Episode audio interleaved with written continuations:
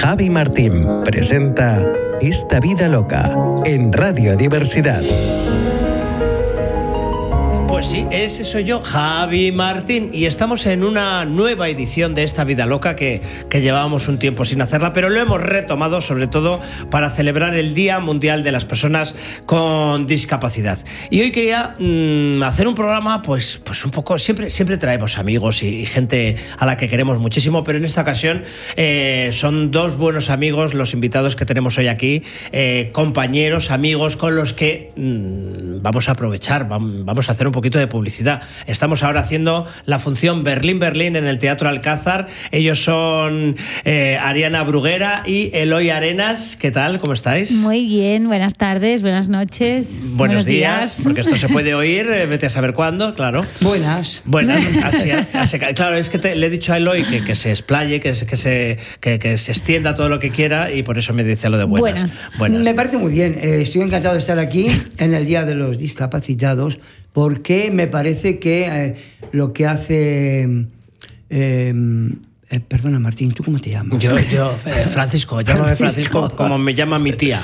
Es un, es un juego entre compañeros que, que nos entendemos, que nos llevamos muy bien y estamos dispuestos a que estos sean 45 minutos maravillosos, Sí. geniales y estupendos. Bueno, para los que no conocéis a Ariana y bueno y a Eloy, eh, les conocéis muchísimo por muchísimas cosas que han hecho, pero vamos a hacer un pequeño recorrido por su currículum.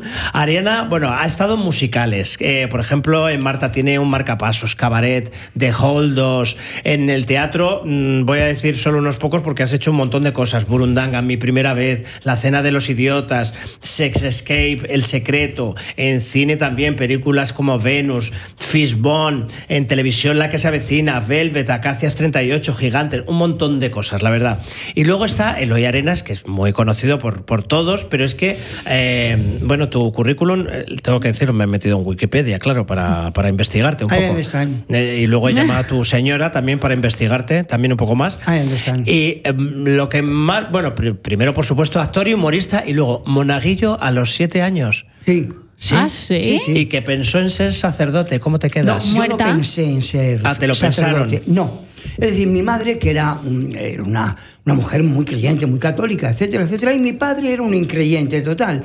Y entonces mi madre dijo, ay, para que el niño haga el bachiller, lo metemos en el seminario de Orihuela. Yo vivía en un pueblo llamado Dolores, maravilloso, verde, que te quiero verde.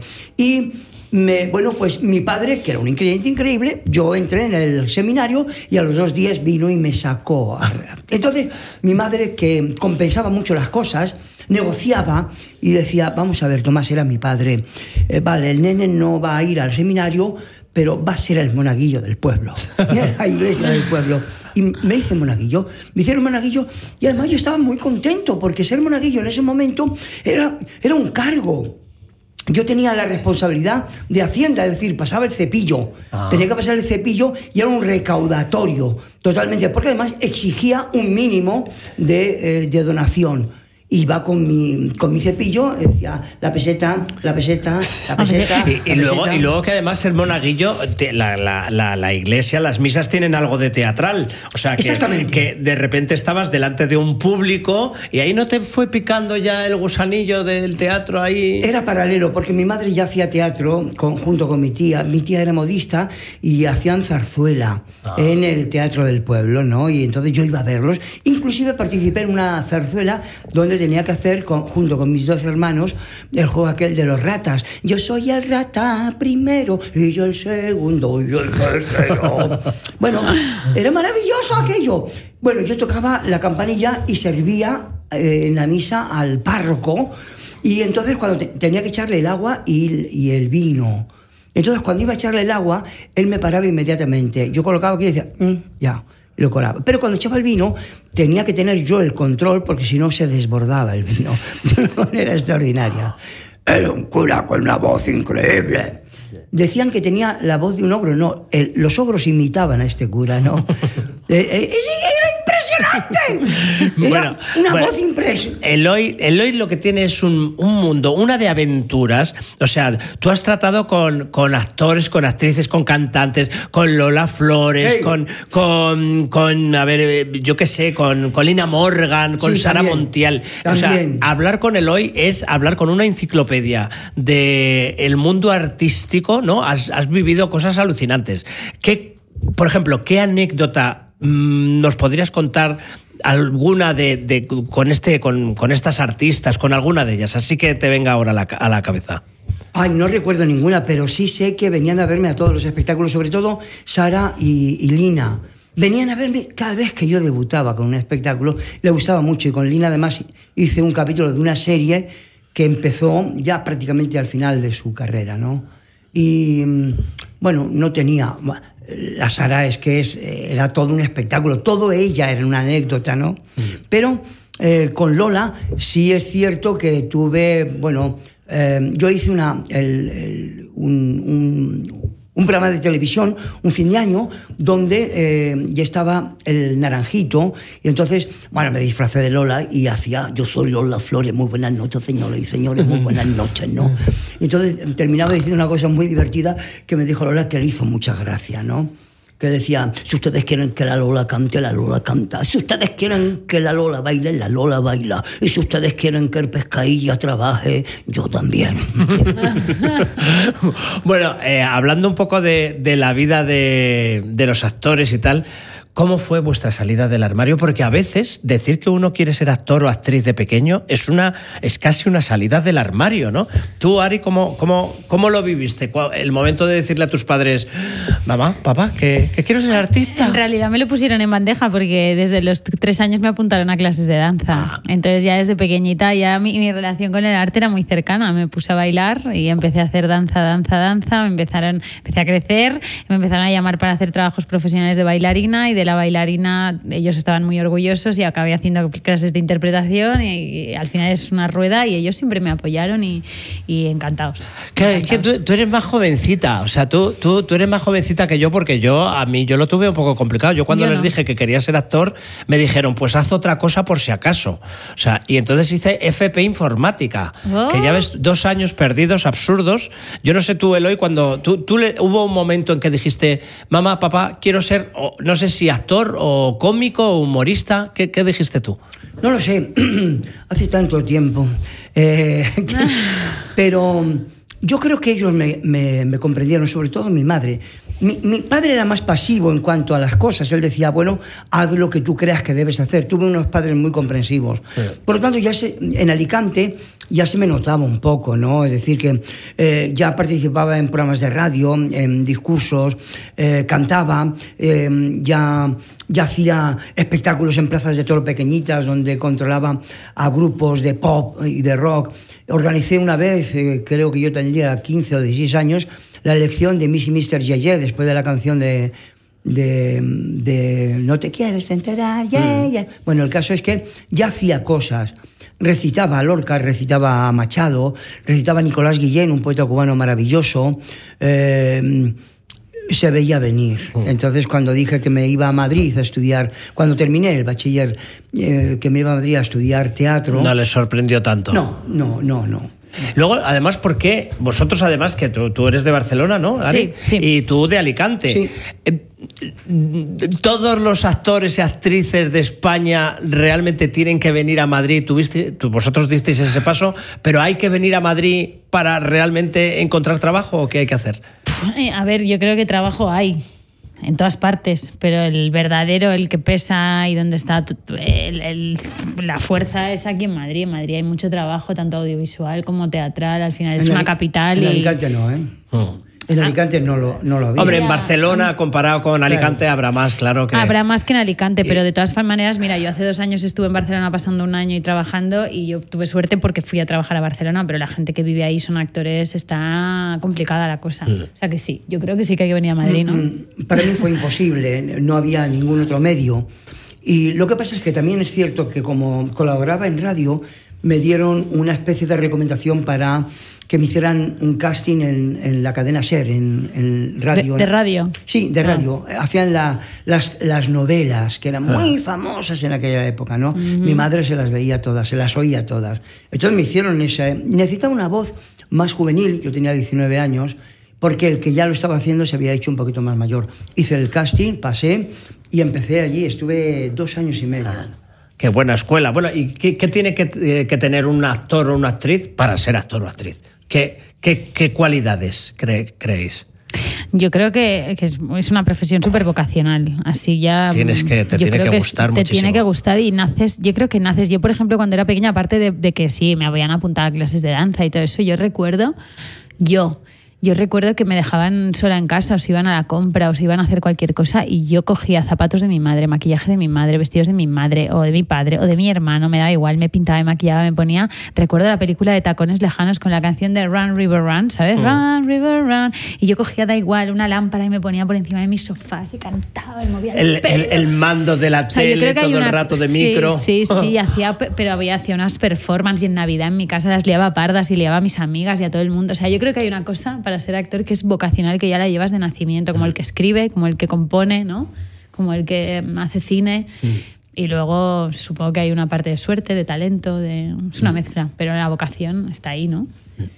Claro, yo ya, ya, ya hacía cosas en Alicante, ¿no? Eh, insisto que cuando montaba eh, versos, poemas, eran bellísimos.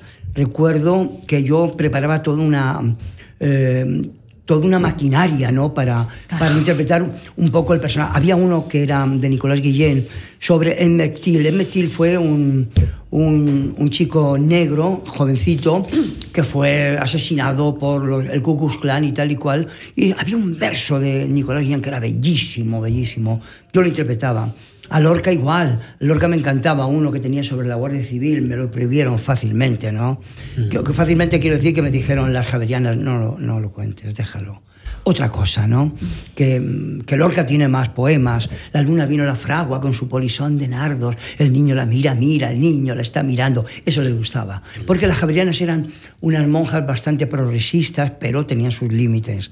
¿Las qué, Javi? Javerianas. no. Javerianas. Mm, como yo, de. Javerianas. Javerianas. Las Javerianas. Sí. Sí. Y bueno, con ellas hice cosas mm, interesantes y por lo tanto es que eh, a mí se me veía llegar, ¿no? Es decir, que después presentaba muchos espectáculos, me llamaban para presentarlos, era divertido, cantaba por James Brown, eh, tenía mi propio grupo, quiere decir que eh, todos esperaban que yo diera el salto y cuando lo di, pues se lo imaginaban, ¿no?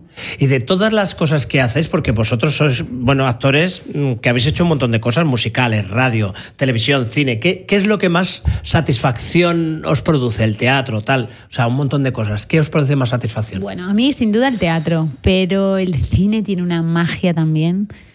A mí, a mí el que más satisfacción me produce es el teatro, porque al final está vivo, es una comunión con el público. Si ellos no te dan, tú no puedes dar lo mismo y cada día es diferente y es muy especial. También es donde más he trabajado, entonces eh, le tengo un, ama- un amor especial, pero ahora que he hecho cine, hostia, el cine también tiene una magia tan bonita y, y forma, forma parte de un equipo tan grande en el teatro al final. eh, tu trabajo depende un poco de ti. Sí que es verdad que esa comunión del público es muy importante porque te alimentas de él, pero en el cine tú pones tu granito de arena, pero todos es- son muy importantes. Y no sé, me parece que la magia del cine también es preciosa. Contar una historia desde ahí, con la cámara, con un equipo detrás, es diferente y tiene mucha magia. es que pero- tú has tenido buenas experiencias en el cine, ¿verdad? Ah, sí, las pocas Sí. que he tenido han sido muy bonitas. Yo he ¿Tú no? tenido pocas y un poco regulares. Ah, sí, Eh, ¿por sí. qué? Pues porque había muy mala hostia. Ah, o sea, bueno, había claro. una, era un director, el típico director que montaba pollos y, y muy mal ambiente.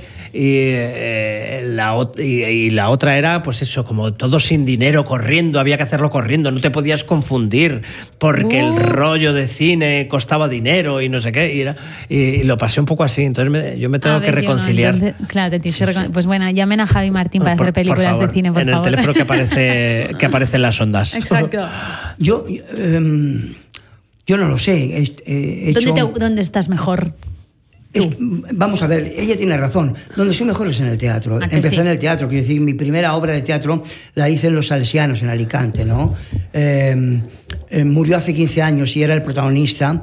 y Era una, una- una función bellísima, ¿no? Eh, dramática, tal. Con 15 años era, era, era emocionante, ¿no?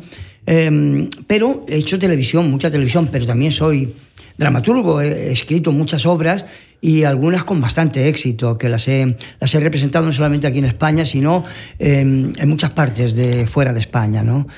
Y mm, el teatro, el teatro, es que el teatro te, te- te llega, es al contado, todo lo que sucede está ahí. La yo he hecho comedia, he hecho drama y he hecho tragedias y, y teatro clásico también. Yo, si tuviera que elegir, me quedo con la comedia, me gusta mucho la comedia. Esa comedia que puede decir cosas, no solamente la risa, sino que puede decir cosas.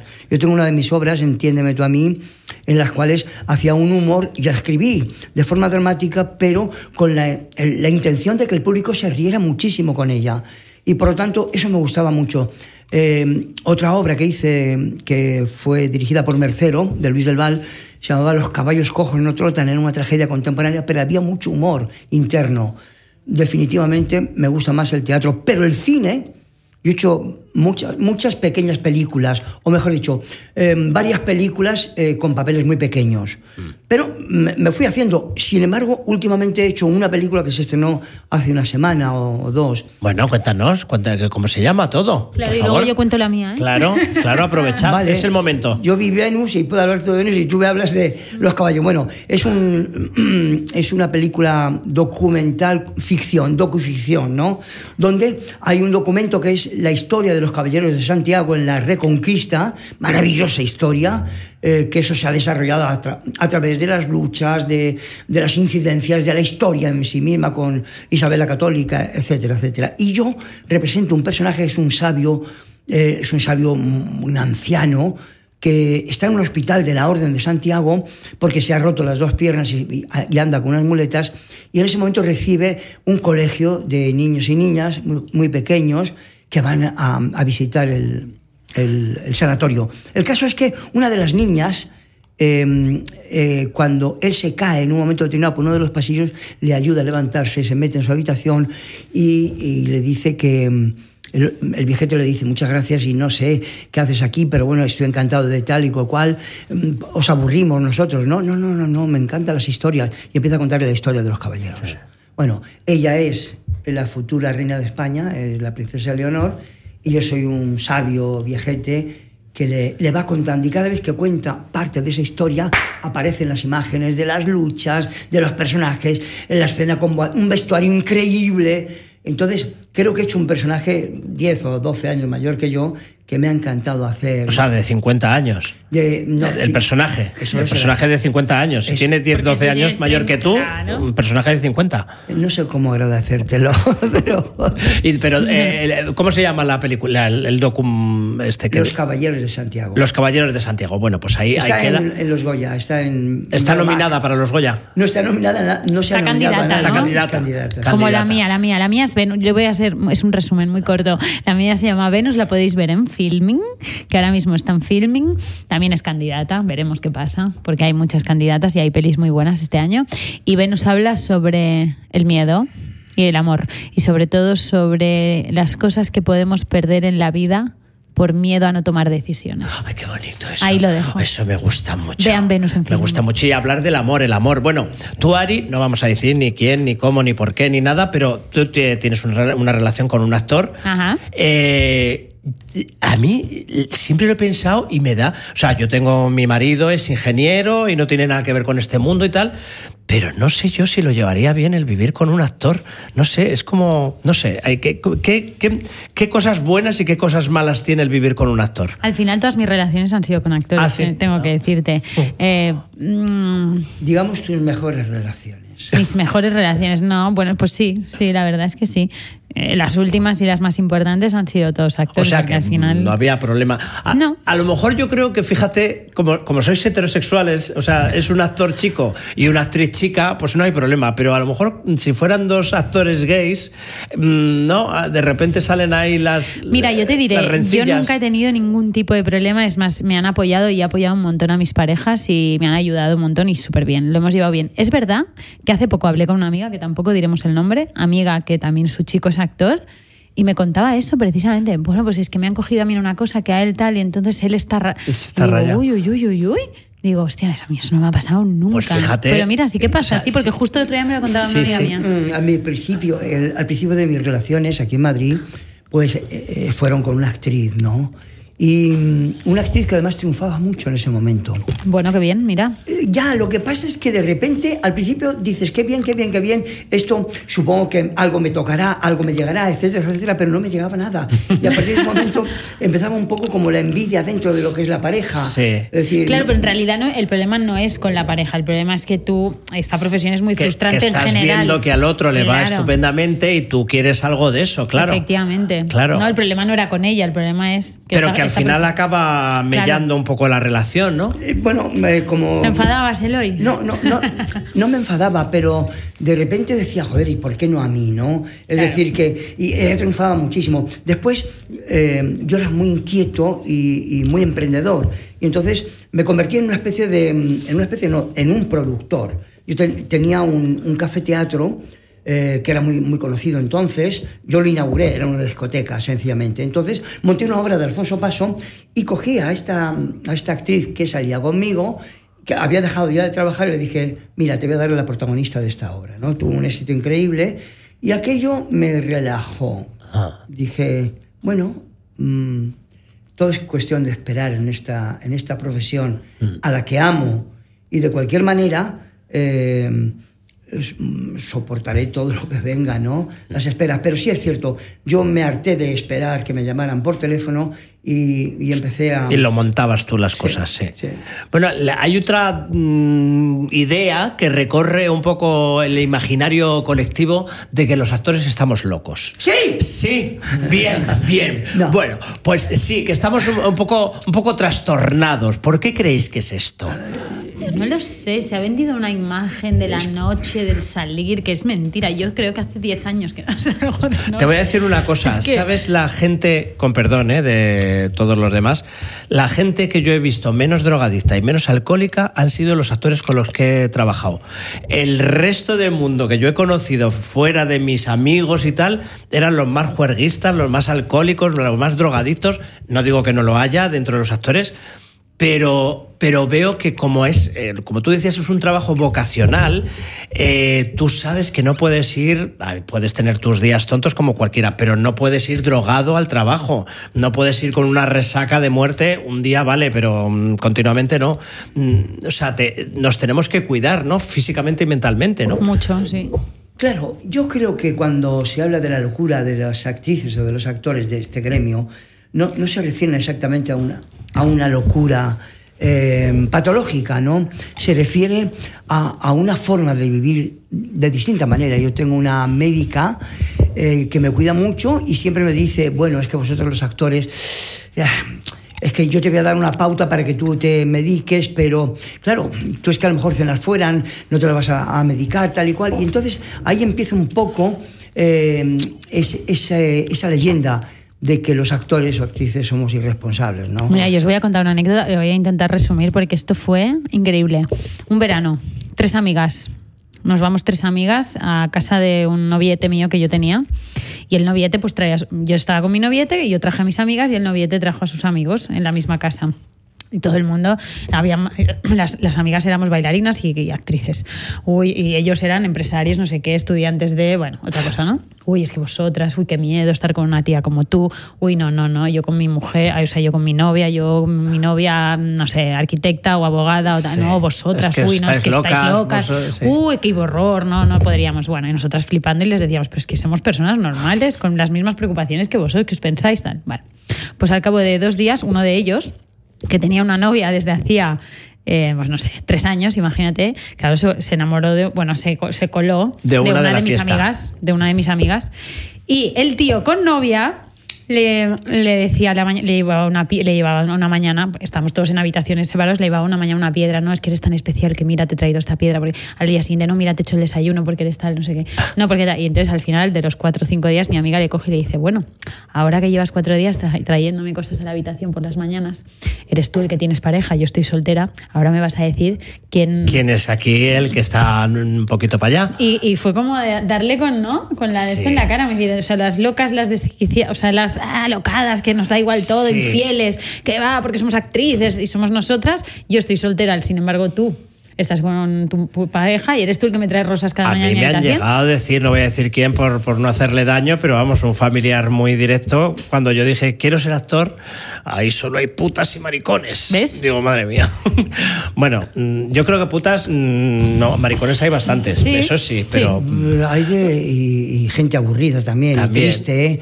Es decir, eh, tenemos, no, no es locura, pero sí es creatividad, incluso en el amor, Mm. incluso en la relación de pareja. Yo he tenido, eh, yo he estado casado durante 32 años con la misma mujer. Quiero decir, con la misma, y lo, lo acuño, ¿no? Eh, no he cambiado y además era muy fiel, ¿no? Eh, por lo tanto, yo me sentía muy bien. Después empezamos siendo una, una eh, dos I latinas y acabamos siendo una Y, ¿no? Entonces ella fue por un sitio y yo por otro, pero seguimos siendo amigos y, y nos queremos mucho y tal y cual, ¿no? Y actualmente tengo una pareja maravillosa, la cual amo muchísimo, llevamos 18 años juntos, ¿no? Eh, y, y yo creo que yo me enamoré de, de ella porque tiene una, una sonrisa encantadora y, y un amor increíble por mí. Eso me llega de qué manera. Yo siento amor por ella, un amor descomunal y al mismo tiempo yo creo que nos decimos cosas tan bellas, tan bellas. ¿y cómo se hace para...? Esto se pregunta mucho, ¿no? A las parejas que llevan muchísimos años. Yo llevo 17 años y... Explicármelo los Es- dos, ¿cómo se eso, hace? ¿cómo, cómo se hace? ¿Cómo se hace? Yo, yo ahora cuento mi versión, pero ¿cómo se hace para que una pareja, que primero tiene que haber amor, eso es lo primero, si no hay amor no se puede, no se, no se puede crear nada, ¿no? Pero para mantenerlo, que eso es lo difícil, tantos años. Yo creo que no, no hay secretos, pero eh, a, mí me, me- a mí me parece que el amor se mantiene vivo si llegas a enamorarte justamente de lo que no te gusta de esa pareja, ¿no? Mm. Si llegas a enamorarte de eso, enamorarte de lo que te gusta es fácil, pero llegar a enamorarte de eso es la clave, Ah. es la clave. Porque entonces lo comprendes todo. Y después hay una libertad, libertad individual. No me digas nunca lo de mm, tú lo que tienes que hacer, no me lo digas nunca, por favor. Ni tampoco me digas nunca eh, esto lo hago por tu bien. No, no me lo digas tampoco. Dime que lo haces por amor. Y entonces mm, quedaré henchido de amor en ese momento y, y lubricado. Pero yo creo que está ahí un poco, por lo menos en mi caso. Yo, mm, yo totalmente de acuerdo contigo con, con esas cosas. Luego, para mí, eso, pero ya eso depende de la personalidad de cada uno, ¿no? Para mí el humor eh, es indispensable, que nos podamos reír juntos de cosas. Eh, eh, luego, el respetar el espacio de cada uno, que tú vayas con tu gente, que, que, oye, mira, que voy a cenar con no sé quién y tú puedas decir, pues yo me quedo en casa. No, no vienes, no, me apetece quedarme en casa. ¿Por qué? Porque me apetece. Ah, pues muy bien, quédate. Eh, o sea, que cada uno tenga su espacio, su independencia, mucha comunicación, o sea, charletas, mm, apagar la tele y tener una charleta. Eh, yo, por ejemplo, no puedo tener, si he tenido, si hay algo que me ha molestado de, de mi marido, mm, yo soy una persona que a lo mejor me lo guardo, lo mastico, lo, lo pienso, no sé qué, pero lo tengo que hablar. Siempre lo tengo que hablar. No, no puedo. Me lo puedo guardar una noche, pero esa noche voy a dormir mal, ya voy a estar mal, seguro, y al día siguiente lo tengo que hablar, pero por, por puro egoísmo de, de sentirme bien, de, de- de soltar Yo- las cosas. Yo ¿no? apuntaría un dato más que a mí me ha funcionado muy bien, que es, eso lo descubrí mm, al- al- no al poco tiempo de estar con esta mujer, ¿no? Eh, sino más adelante, que es la complicidad. Mm. La complicidad. Es decir, cuando eres cómplice de tu pareja, cuando tú y tu pareja mantenéis unos secretos que forman parte de vuestra vida, Sí. vuestra vida personal, íntima o lo que sea, pero ser cómplices. Sí. ¿Te ha servido de algo? Me ha encantado, sí, gracias. gracias. no, pero es, es... Y luego, eh, lo que tú has dicho de, de, enamorarte de hasta de lo que no te enamoras es verdad. O sea, eh, mi marido lleva poniendo los platos en el lavavajillas de una manera que creo que no es la correcta y yo no se lo digo. No se lo digo porque es su manera, entonces yo pues lo coloco y tal, porque él tiene su manera y ya está. Entonces, cada uno hay que entender que él, cada uno es bueno en lo que es bueno y sabe hacer lo que sabe hacer. Él es bueno con la informática, con los ordenadores, no sé qué, y yo soy bueno con no sé qué, con no sé, o sea, con la limpieza y el orden de la casa. Entonces, cada uno tiene su espacio y sus cosas, ¿no? Pero bueno, bueno, en el teatro eh, y en, en, el, en, el, mundo del espectáculo, ¿os habéis encontrado con gente, eh, compañeros, actores, actrices, con mucho ego de esto que dices, ay, qué pereza? Y fuera del teatro también. También. Pero no sí. va relacionado. No, no. Algunos, algunos, bueno, hay. Creo que el que. que yo, yo, bueno, di, di, di. yo, hice una serie en televisión que se llamaba Qué horroróscopo, donde hacía humor sobre los arquetipos del zodiaco, ¿no? Entonces, eh, sí es cierto que hay algunos actores con un determinado signo del zodiaco que son más proclives a ese, a ese a esa exageración del ego, porque todos tenemos ego, solo que algunos los desarrollan de otra manera, ¿no? Es decir, eh, hay un signo del zodiaco que es el que más puede tener, que es Leo, ¿no? Es decir, Antonio Banderas es, es Leo. Uh -huh. Y se le nota además, es decir, él, él necesita, y ya desde que era muy joven, necesita esa, ese tipo de comunicación a través de... Yo, yo le hacía una broma a él y se la dije a él una vez que coincidimos, ¿no? Que le dije, mira, eh, yo presento a Leo y le digo a Antonio Banderas, por ejemplo, que es Leo, se sube a un escenario, hay un cañón que le está dando una luz increíble y de repente Banderas comenta, Dios, la luz que le estoy dando al foco. tú, tú, ibas a decir algo sobre el ego ah, no, de los como, compañeros. Que pienso como el hoy que hay, de, igual que hay dentro y fuera. Y sí, claro, que me he encontrado con gente con ego, pero yo creo que, la, que es verdad que todos tenemos ego, pero el ego que está fuera de lo normal que podemos tener todos en un momento dado. Yo creo que es gente, siempre lo digo, yo digo, yo no, es que, yo no creo que tenga ego que lo tiene. Yo creo que están desubicados. Mm.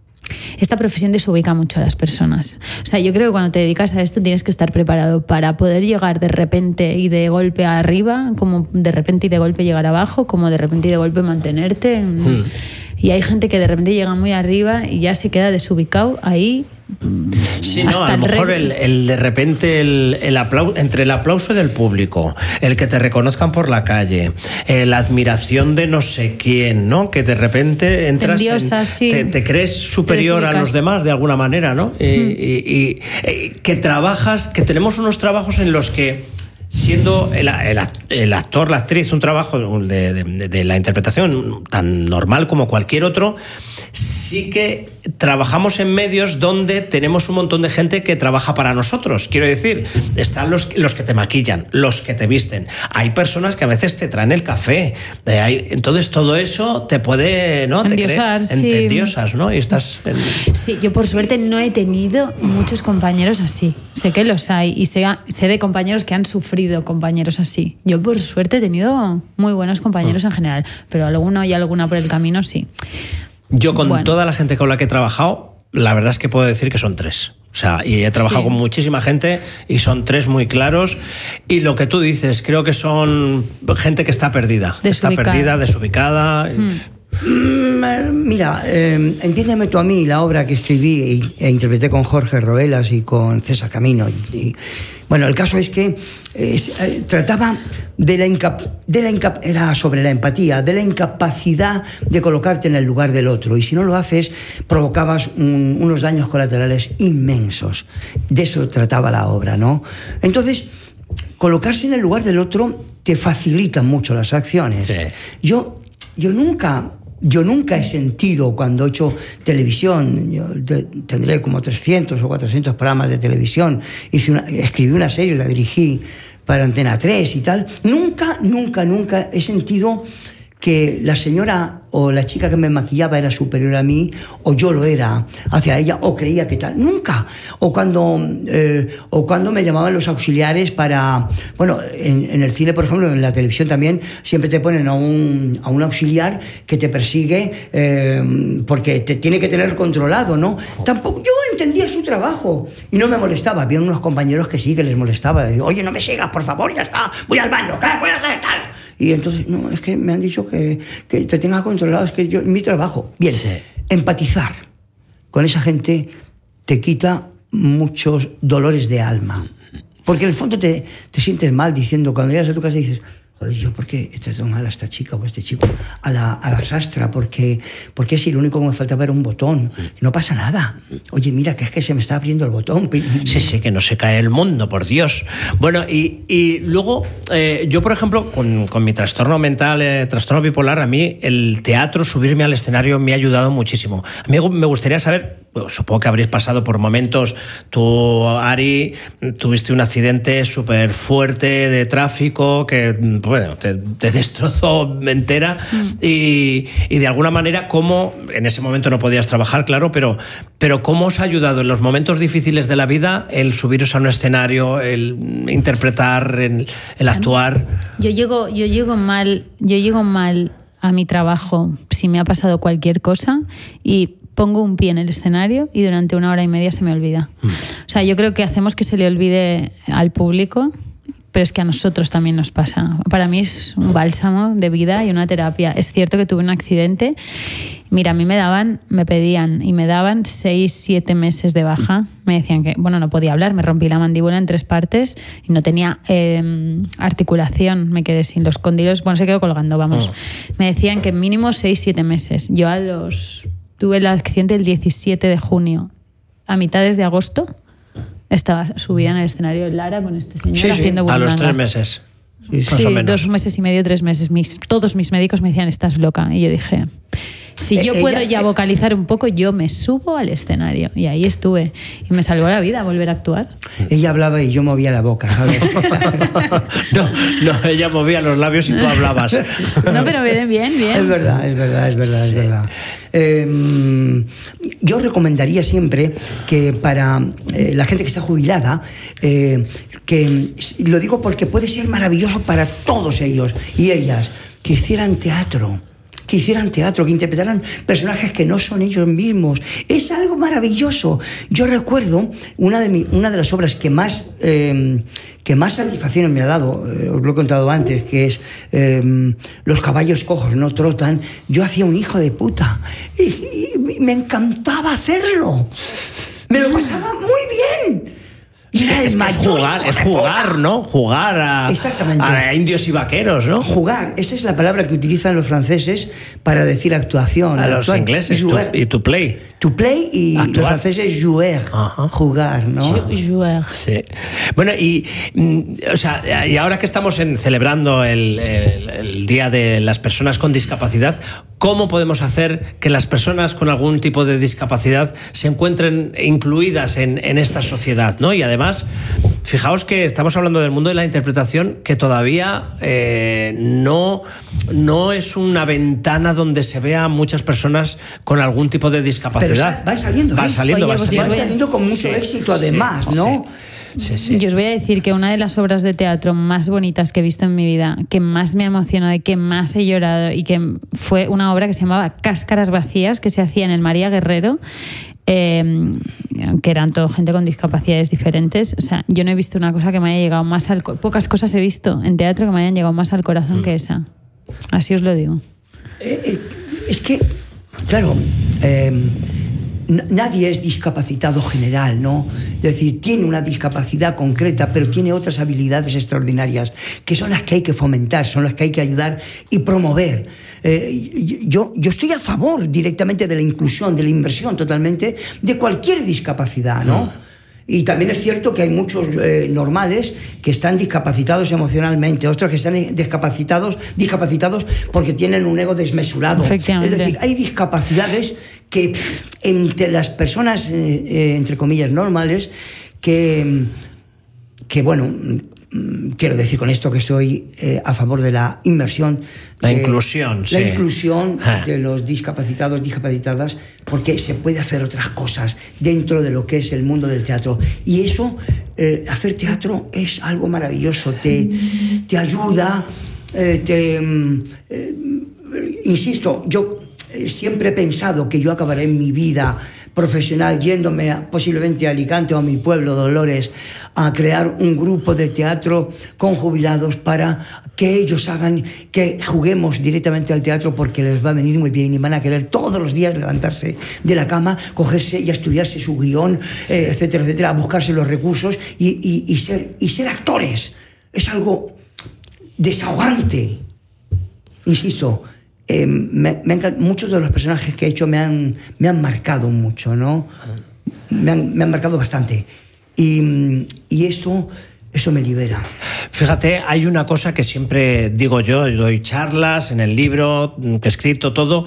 eh, el único momento, yo, yo tuve un momento en el que me quería quitar la vida y, estaba en mi cabeza todo el rato, mm, lánzate por la terraza, lánzate por la terraza, todo el rato en mi cabeza. El único momento del día en el que dejaba de pensar eso era cuando dormía, solo cuando dormía, y luego lo que tú has dicho, el momento en el que ponía un pie encima del escenario.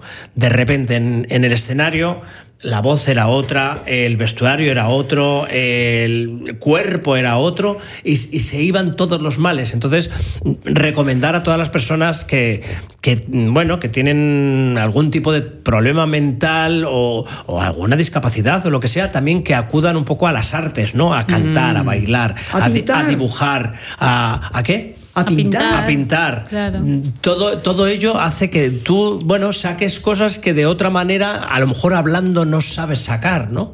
Eh, la fotografía, conozco todo, sí. a jubilados que, que son fanáticos de la, de la fotografía y bueno, se lo pasan genial. Y cuando me enseñan sus, sus, sus- sus reportajes y tal, yo digo, qué maravilla, ¿por qué no? ¿Por qué no hay más? Eh, nos falta un poco el, el amor al ocio. No estamos preparados para el ocio y por lo tanto tenemos pocas actividades. Hay gente que sí lo tiene ya, tienen ya opciones. No solamente juegan a la petanca, sino que unos eh, pintan eh, y han descubierto que han tenido una vena como pintor eh, increíble y otros cantan y otros eh, hacen fotografías y otros, eh, en fin, eh, se dedican a jugar con el ordenador haciendo dibujos o haciendo cualquier cosa.